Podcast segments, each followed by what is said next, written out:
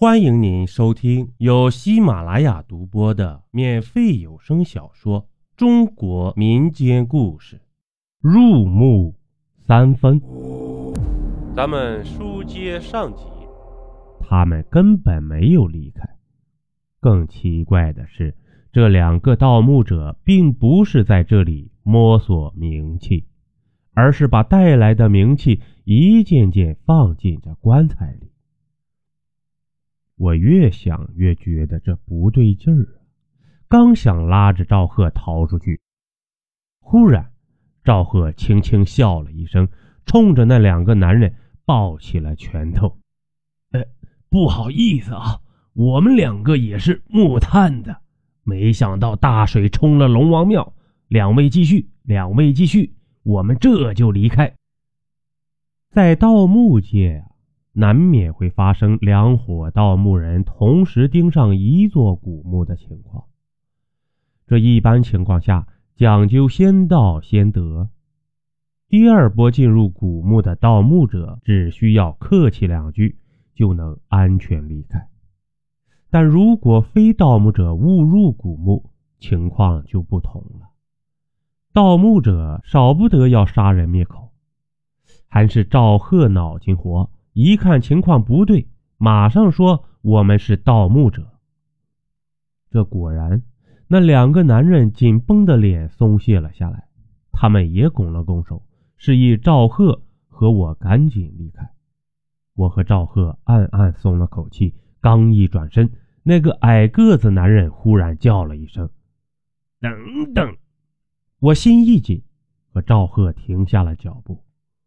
其实。我们到这里不是为了盗墓啊！你见过盗墓者反而往棺材里送冥器的吗？矮个子男人干笑了两声。这样吧，你们等在这里，等我们放好冥器离开。你们想干什么，我们是不会管的。这天底下居然有这么好的事情吗？我忍不住仔细去看那个矮个男人的脸，从他的表情可以看出来，他不是在开玩笑。这一时间，我和赵贺都愣在了当场。那两个男人不再理会我们了，继续往棺材里放着冥器。当两大包冥器全部放完之后，他们再次拱了拱手。真的就这样离开了？这这，我不是在做梦吧？赵贺兴奋的浑身发抖，快步向棺材走了过去。忽然间，我想到了棺材里露出来的那张江公公的脸，慌忙一把拉住了赵贺。赵贺，等等，我觉得有点不对呀。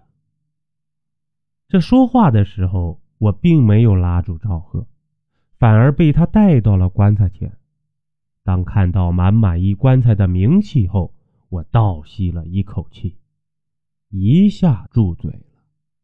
棺材里整整齐齐摆放着许多冥器，我和赵贺都不懂冥器，所以在我们看来，那是整整一棺材的钱。可奇怪的是。里面并没有江公公的影子，难道刚才看到江公公的脸是我的错觉吗？看到里面的冥器，我已经忘记了自己要说什么，和赵贺都把手伸向棺材里的冥器。就在这时，我忽然听到棺材里的冥器之间发出了一声窃笑，慌忙住了手。赵贺的脸色变得煞白。急忙后退了两步，冥气怎么可能会发出笑声呢？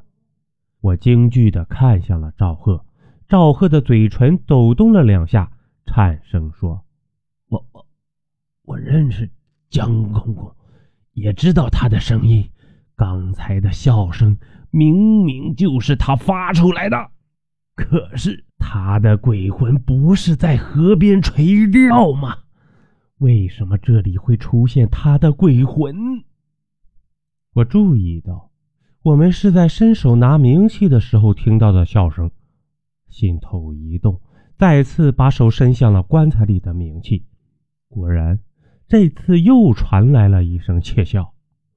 不过这次我已经锁定了窃笑的源头，那是一幅古旧的字画，笑声正是从字画里传出来的。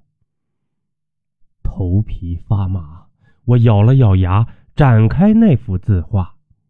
原来，这是一幅姜太公钓鱼图。